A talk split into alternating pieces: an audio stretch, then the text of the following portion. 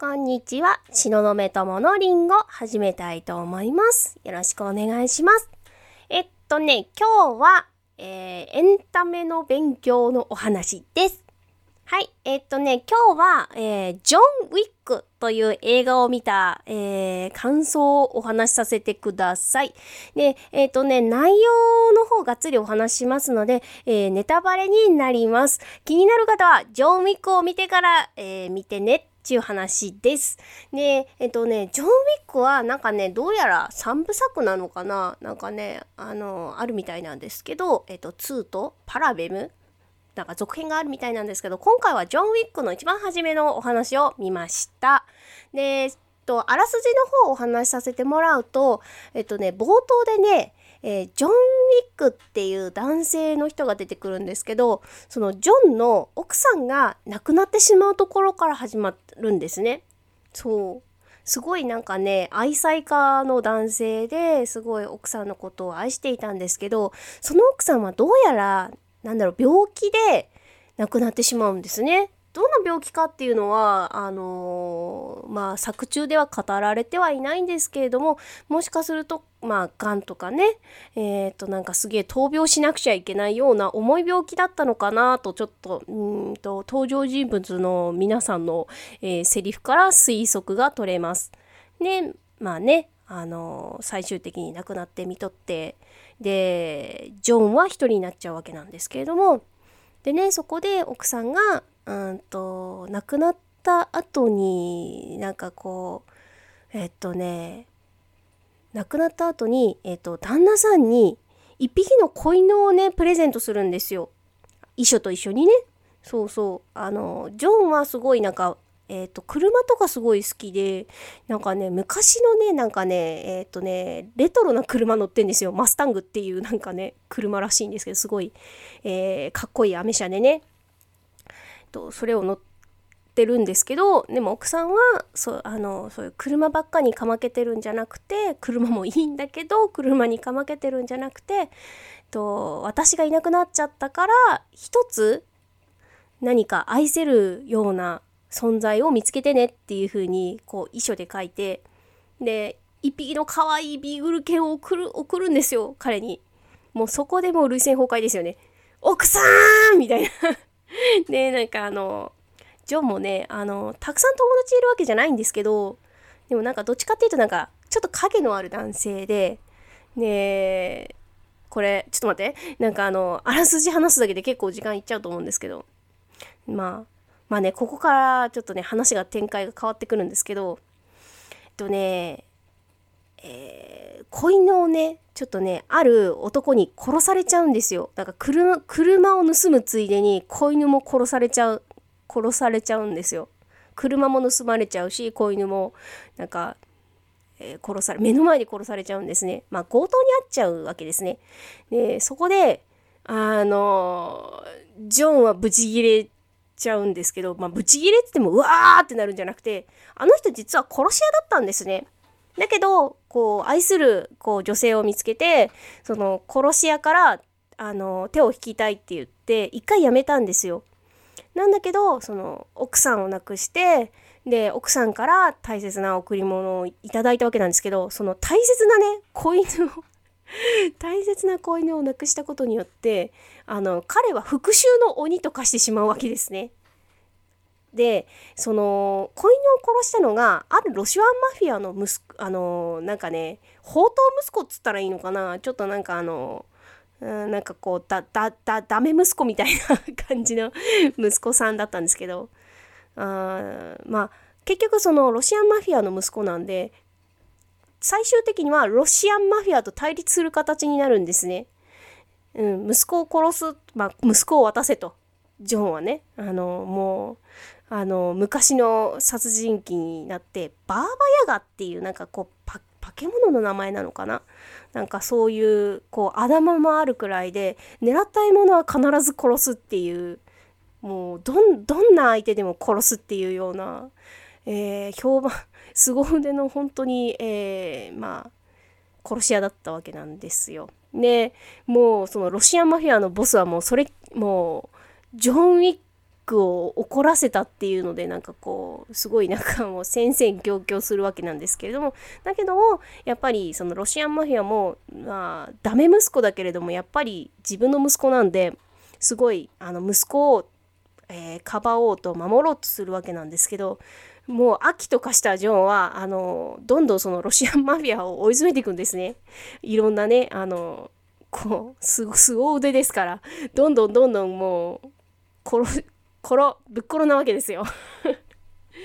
もうもうその鮮やかすぎるというかもうなんかこう無駄な動きがないわけですね,、まあね、それもすごいなと思ったんですけど。でまあ最終的にえっ、とまあネタバレになっちゃうんですけどこうぶっ殺うん、っていうかあのオーバーキルと言いますかあの最終的にロシアンマフィアのボスもぶあの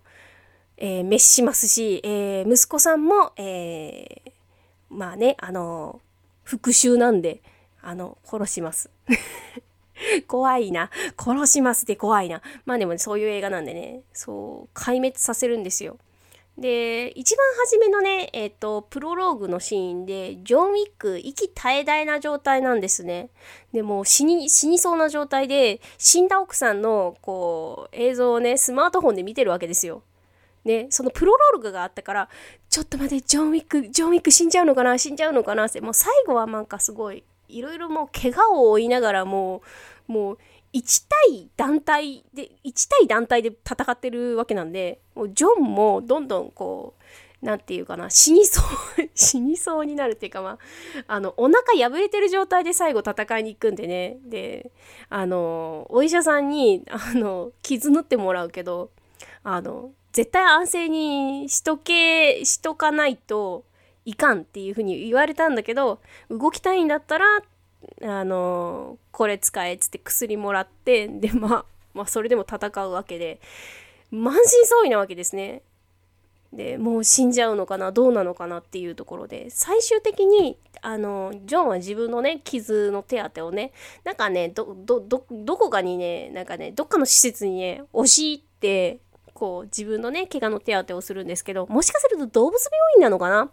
動物病院かなんか入ってってまあわかんないですけどね。うん。なんか動物がいっぱいこうワンちゃんがいっぱいいるところに入ってって。